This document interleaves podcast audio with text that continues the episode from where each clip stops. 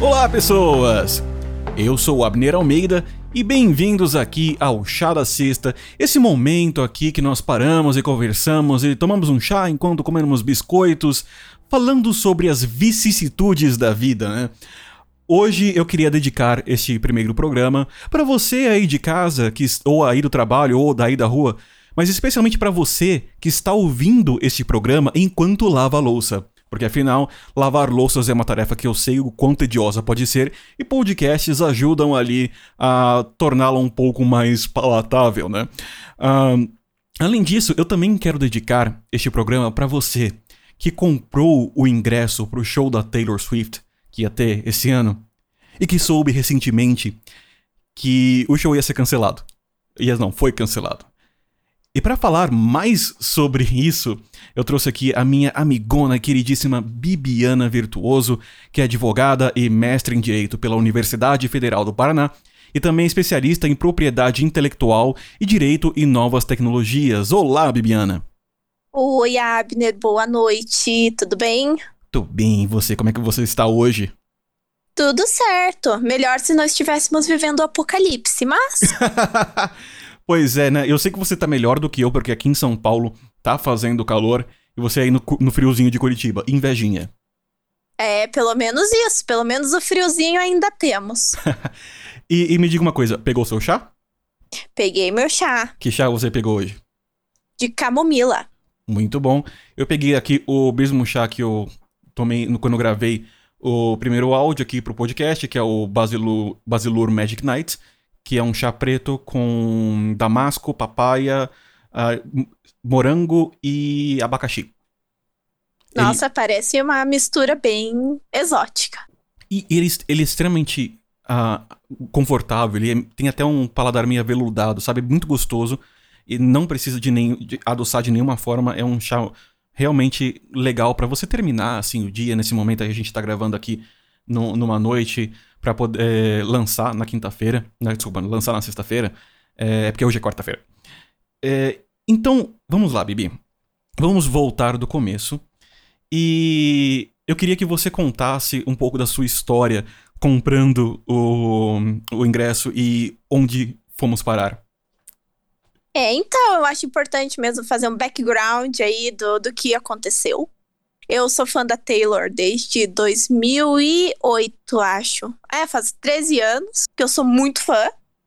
E sempre quis ir no show dela. Meu Deus, era o, é o sonho da minha vida ver ela ao vivo, né? E infelizmente ela não tinha ainda marcado a vinda para o Brasil.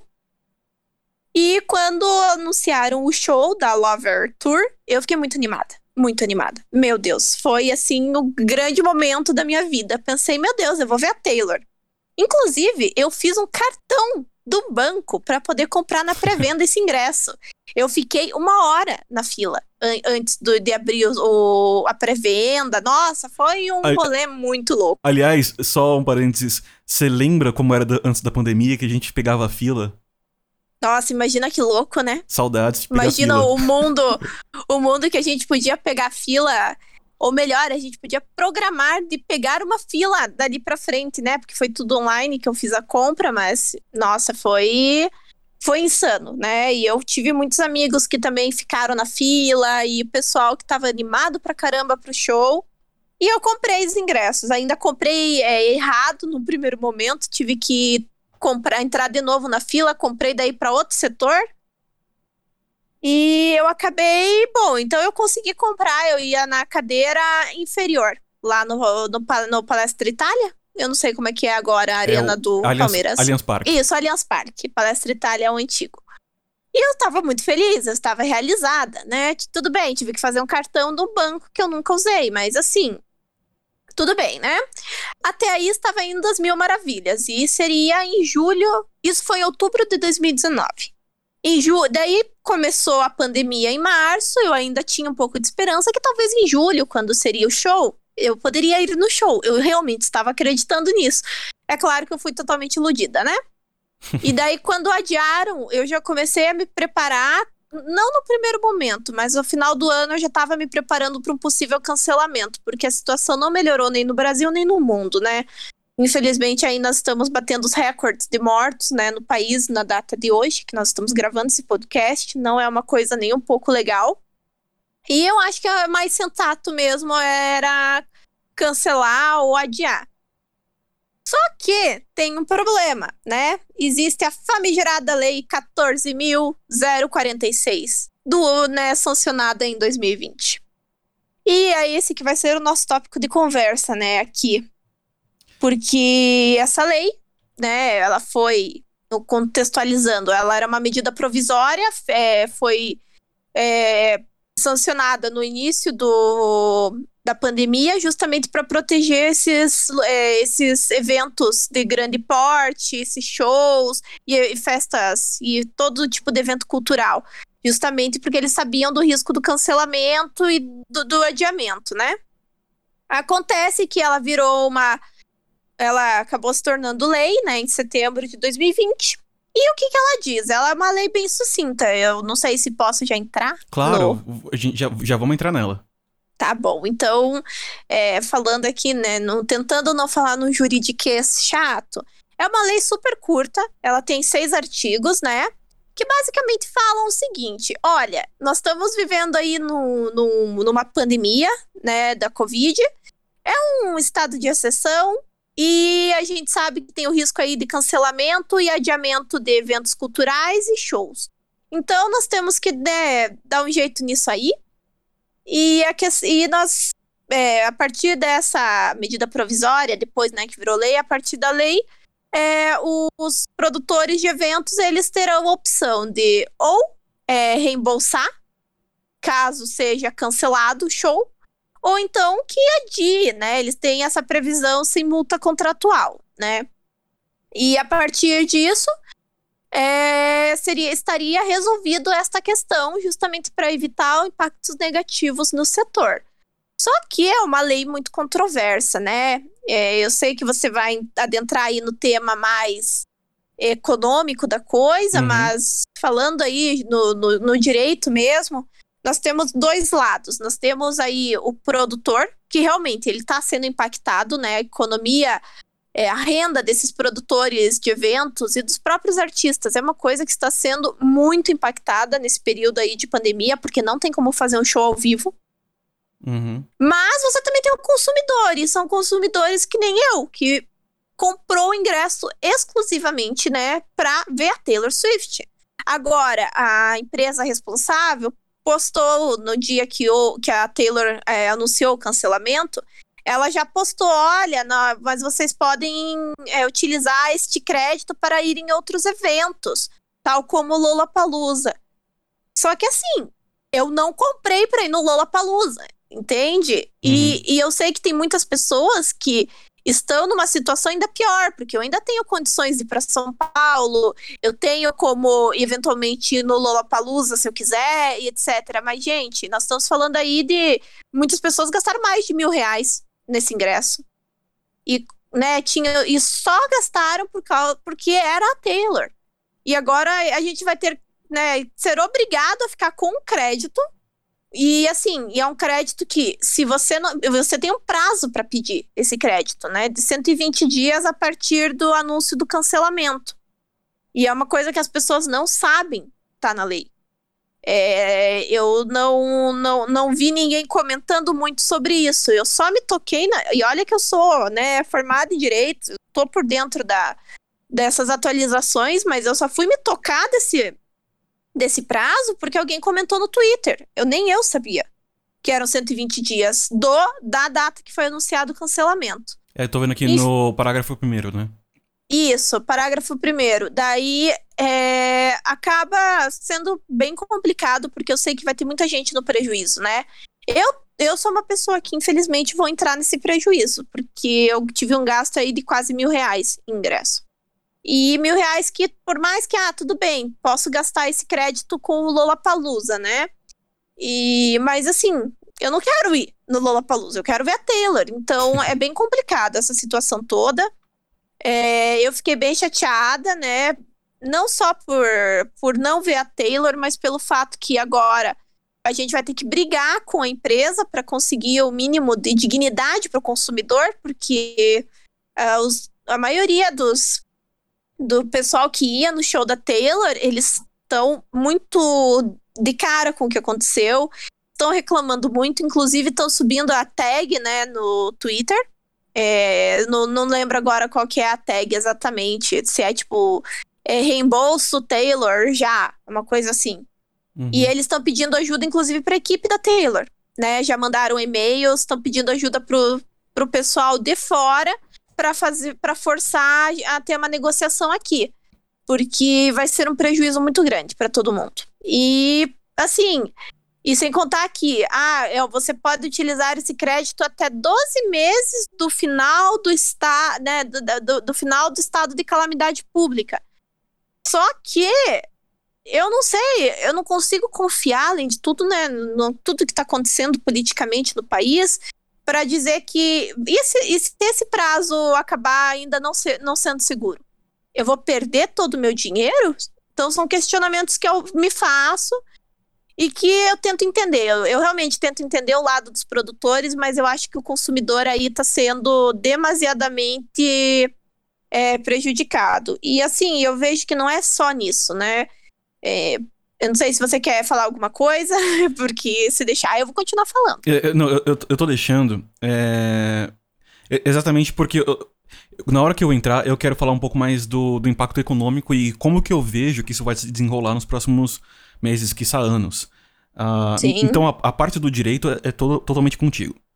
Sim, então eu só queria só fazer mais um comentário, porque não uhum. é só a parte de shows que está sendo prejudicada. Hoje mesmo, uma amiga minha entrou em contato comigo me pedindo ajuda, porque a formatura dela é uma formatura de medicina. Era para ter sido realizada, acho que no início desse ano. Não, no ano passado.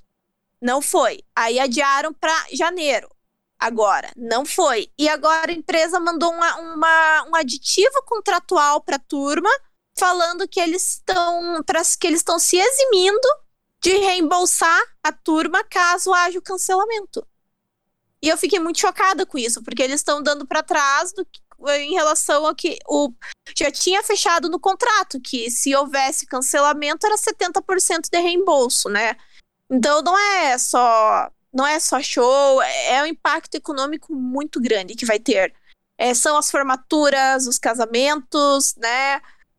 Tudo, tudo. Então é uma situação bem crítica, bem caótica, né? Sim, eu queria só trazer um pouquinho de atenção ali pro artigo 5 né? Onde ele deixa bem claro que os eventos regidos por, é, pela, por essa lei, né, no caso de, de, é, dessa lei, são considerados como caso fortuito ou força maior. É, ou seja, basicamente ele acaba blindando esses, esses eventos de danos morais, de reparação de multas. Sim. Né? Então, assim, essa lei ela blinda as empresas de turismo e de cultura disso. É, aliás, só um comentário antes de que eu queria que eu tava olhando, achei é, interessantíssimo. Isso é uma amostra dos tempos que nós estamos vivendo ali no parágrafo segundo do artigo é, do segundo, é, ele prevê o caso onde o consumidor falece ou fica internado. Sim. Então a gente está vivendo num momento tão atípico que a lei é, prevê internação e falecimento do consumidor. É assustador. É, é, assustador. E não só isso, né? É uma questão que também. É, eu, é que essa questão do caso fortuito força maior é uma ficção jurídica que foi criada justamente para lidar com catástrofes da natureza, né? E a gente estuda isso no direito quando tem uma catástrofe da natureza, você pode acionar caso fortuito ou força maior. De fato, a pandemia é um caso fortuito força maior, sim, porque não é uma coisa que estava previsto, né? Não é uma coisa que se vê todo dia. Mas nós estamos entrando no momento que é, o direito do consumidor ele está sendo muito relativizado por isso. Porque tudo vai ter sempre esse respaldo jurídico. E eu acho que isso é uma brecha muito perigosa. Sim. E, e aí eu vejo um perigo uh, que, que vai. Uh, através desse direito, é um perigo econômico. Então, primeiro, vamos lá, vamos é, contextualizar que essa lei se aplica não só a shows, mas também a setores de turismo. E pensa que cultura e turismo são setores que dependem muito da presença física de alguém. dependem muito da audiência ou do, é, ou do turista andando. Depende muito de viagens. Setor hoteleiro, setor uh, aéreo, setor até rodoviário. Então, a, a, grande questão é, dentro de um cenário onde a locomoção ela é des desincentivada e, e, e restrita é, em alguns casos, esses setores eles perdem economicamente. Eles têm pessoas que estão trabalhando ali dependem do salário para sua própria subsistência, dependem da, daquele meio para sua subsistência. Então é de se esperar que haja algum mecanismo de proteção. Uh, até porque você tirar essas pessoas do mercado de trabalho, tirar o meio de subsistência, você tira toda a cadeia de consumo que está depois daquelas pessoas. Então não é simplesmente sobre é, quem é, deixa, perde o emprego, mas todos os empregos que são perdidos porque pessoas perderam o emprego. É um ciclo vicioso. Então você tem ali 10 mil pessoas que deixaram de, de ganhar receita, são 10 mil pessoas que diminuem o seu consumo. E a diminuição de consumo afeta outros setores. É, sempre é, a, a, economia ela é interligada. Ela nunca é um setor sozinho. O que acontece com o setor sozinho não afeta os outros. Pelo contrário, afeta muito. Então é de se esperar que você tenha um, um mecanismo. E aí vamos pensar em alternativas. Por que essa galera não tem seguro? Como que o seguro se comporta nesses momentos? E aí vem uma questão muito importante. Seguros, eles são baseados em risco. É, porque a seguradora não quer ter que pagar o sinistro. Ela não, que, não quer ter que pagar o valor do seguro de volta. Né? E quanto, é, quando você contrata o seguro, você paga um prêmio, ou seja, o valor para que você tenha direito à restituição de um valor maior. E esse sinistro ele é calculado baseado no risco da seguradora ter que te pagar aquele valor de volta.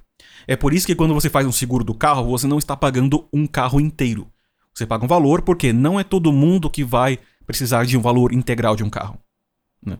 Você paga um percentual e esse risco é diluído entre todos os segurados.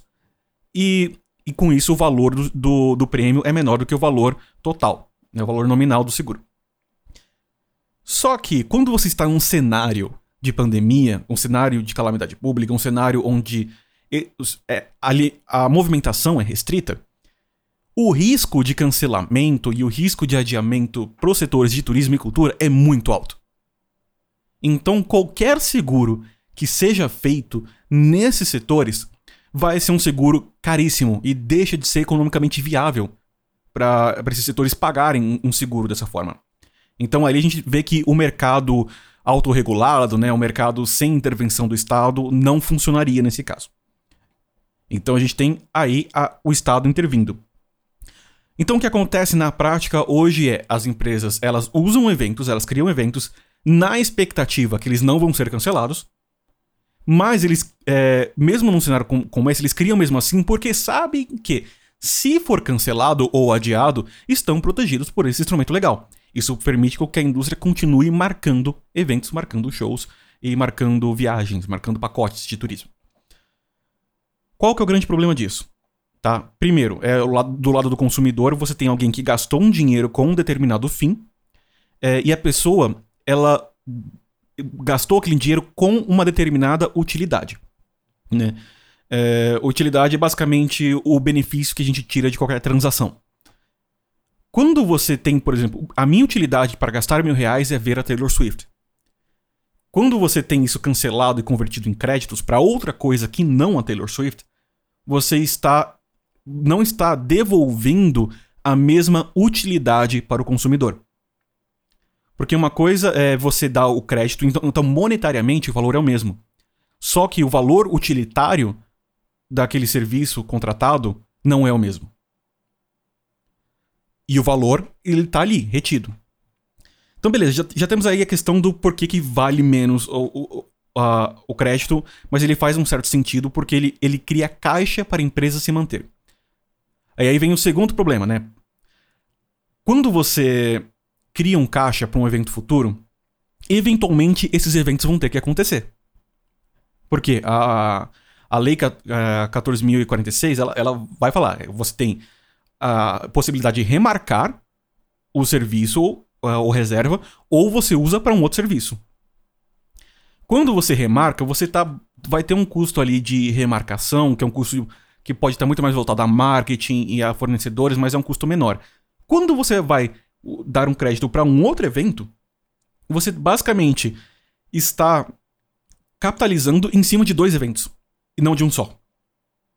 Na prática, o que significa?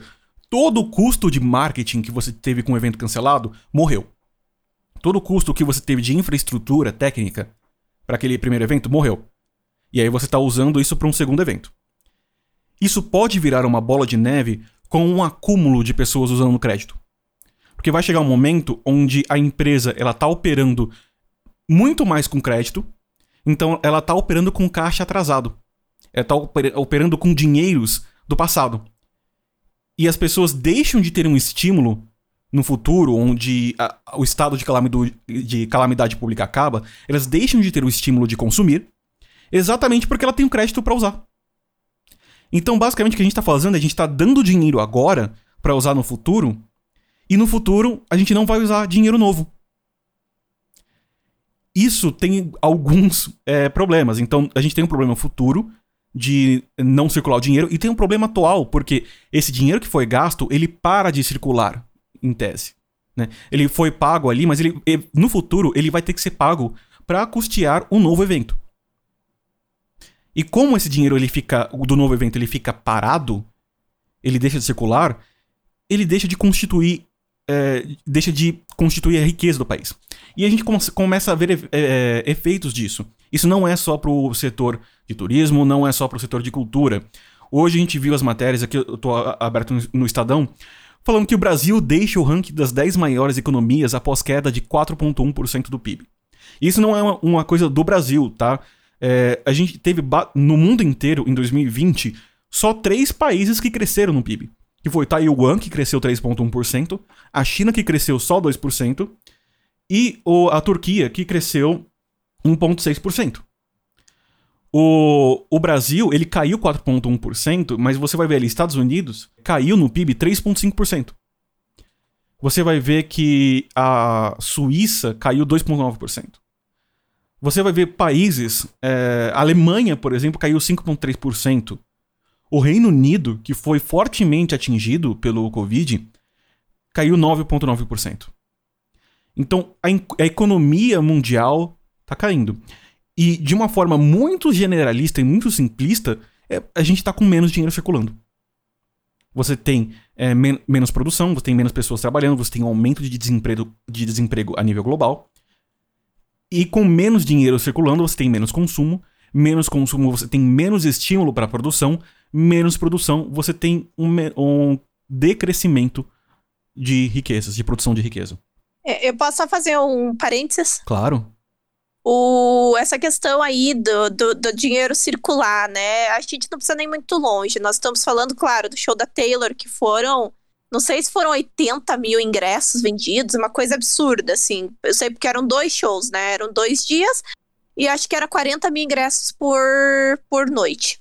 Mas nós estamos falando aí, por exemplo, a minha tatuadora, o meu cabeleireiro, que estão vendendo voucher para utilizar daqui três meses. Uhum. Né? Então, você vê que as pessoas estão tentando resolver um problema que é do agora. Mas e lá na frente? Eu, já, eu também estava pensando nisso. E outra coisa, nessa questão dos shows também, tem outro ponto que eu acho importante né, dizer. Tá, tudo bem, você vai colocar à disposição esse crédito. Mas vai ter show que, que comporte todos esses créditos, você entende o que eu quero dizer? Uhum. Porque uma coisa é você dizer, ah, vocês podem comprar pro Lollapalooza, tá? Então você vai deixar 40 mil pessoas comprando é, usando crédito para ir no Lollapalooza? Então, assim, tem, tem toda essa questão de logística também, né? Sim. Então, é, a gente tem aí dois problemas. Um é, é o problema do, da util, é, utilitarista, né? Do, de um outro show valer para, o, para a audiência menos do que o show original. Ou do, a, do evento alternativo do crédito valer menos do que o valor utilitário original. E o segundo é exatamente o futuro. E isso é uma, é uma coisa comportamental. Então a gente pensa em resolver em curto prazo. E aí eu até recomendo uma boa leitura, que é o Thinking Fast and Slow, acho que é rápido e devagar em português. Do... É, é realmente um livro sensacional, Daniel Kahneman. é, que conta exatamente sobre o nosso processo de tomada de decisão. Então, quando você tem ali o seu tatuador, a, o barbeiro, o cabeleireiro vendendo voucher, ele está adiantando caixa. Mas o que ele vai fazer daqui a três meses, quando as pessoas usarem esse dinheiro que ele adiantou de caixa? Então, tudo que a gente faz é, hoje é, para adiantar dinheiros ou para reter dinheiros vai ter um efeito dominó. Vai ter um efeito colateral depois. Então, daqui a três meses, o tatuador, ah, o, o cabeleireiro, esteticista, é, ou todo mundo que está vendendo voucher, vai precisar ganhar outro dinheiro de outra forma. Sim, vai virar um ciclo vicioso, porque assim, uhum. é, eu vejo que a minha tatuadora é a segunda ou terceira vez que ela tá vendendo voucher. O meu cabeleireiro, ele tá vendendo voucher desde o final do ano passado. Não é uma coisa que tá, né, melhorando. Só que nós estamos aí numa, numa situação que não, não, não tem saída. Uhum. Agora, aqui em Curitiba, por exemplo, nós estamos com os serviços essenciais suspensos, né? Até o, o início da semana que vem, pelo menos. Aí em São Paulo também tá para parar, né? Então, assim, é, é uma situação muito complicada, né? Tanto que até eu tô chateada com tudo que aconteceu por causa do cancelamento do show da Taylor, porque para mim, os mil reais que eu gastaria para ver a Taylor, não, eles serão muito, ele é muito mais caro para mim se eu utilizar esse mesmo valor para assistir o Lollapalooza, porque não é uma coisa que eu queria. Né? É legal tudo, mas não é a mesma coisa. Exatamente. Né? Eu juntei o dinheiro para ver Taylor. Agora, vou ter que ir pro Lollapalooza. Não, beleza, até vou, até tenho companhia e tudo mais, mas assim, não sai caro, né? Querendo ou não. E eu não sei assim até que ponto é, nós vamos conseguir levar todas essas situações, né? É, é triste.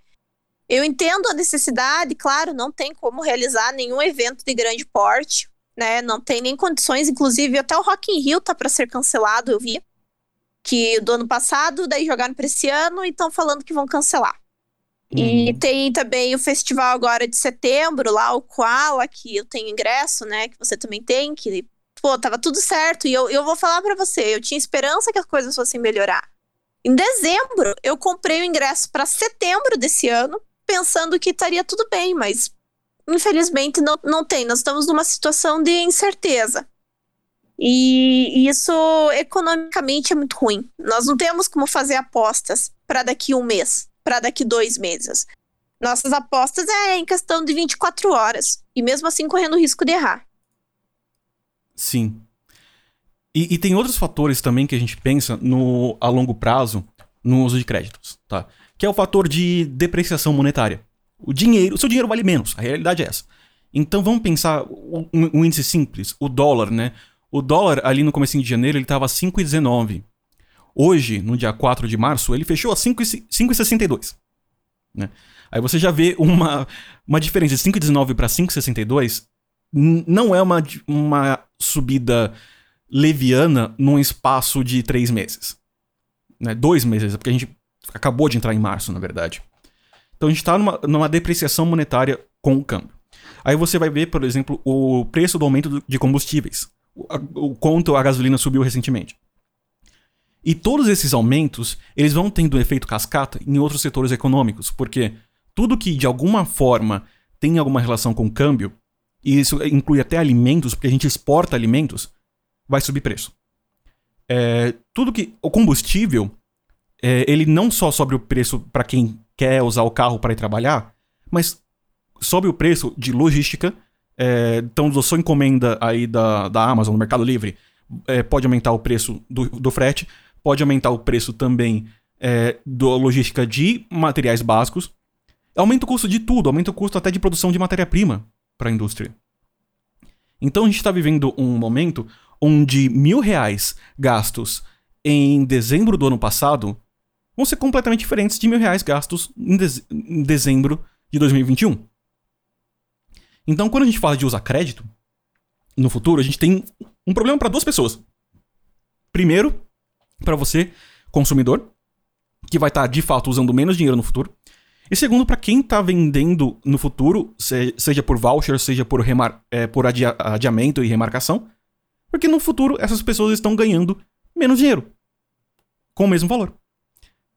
É, Exato. É, então, basicamente, a gente tem hoje um instrumento é, que ele, ele, foi ele foi feito meio que em cima da hora. Eu entendo o porquê da existência dele, mas ao mesmo tempo ele, ele protege agora e cria um problema no futuro que a gente vai ter que resolver. Mas isso é tradicional, assim, da legislação. É, não é a primeira vez que eu vejo. Tudo bem que nesse caso eu entendo que foi feito também rápido, não tinha muita escolha, mas, é, assim, tem que repensar essa situação, né? Eu até acho que talvez uma solução viável nesse caso, pensando, pô, então, para não lesar nem uma parte nem a outra, Vamos fazer uma regra assim: quer reembolso? Tudo bem. 12 meses do final da pandemia, vocês têm direito a 70% do reembolso. Pronto. Já era menos pior. Sim. E, e ela até podia tirar o critério de correção monetária. Né? Exato. Então, 70% sem correção monetária. O que já é uma perda maior de 70%, é, mas ainda assim é um. É, você tá gerando caixa, para as empresas de turismo e cultura, tá, é, tá fazendo dinheiro circular na economia e a lesa ao consumidor é bem menor. É. Exato. Eu prefiro perder os 30% do que eu, do, dos mil reais do que ser obrigada a gastar os mil reais por uma coisa que, porque para mim vai sair caro. Eu vou ter que me deslocar até São Paulo, eu vou ter que né, pagar aí, sei lá, um ônibus ou um avião, eu vou ter que me deslocar até o, o, local do evento lá, que é lá no lá no autódromo, que é uma fortuna, né, para ir até lá.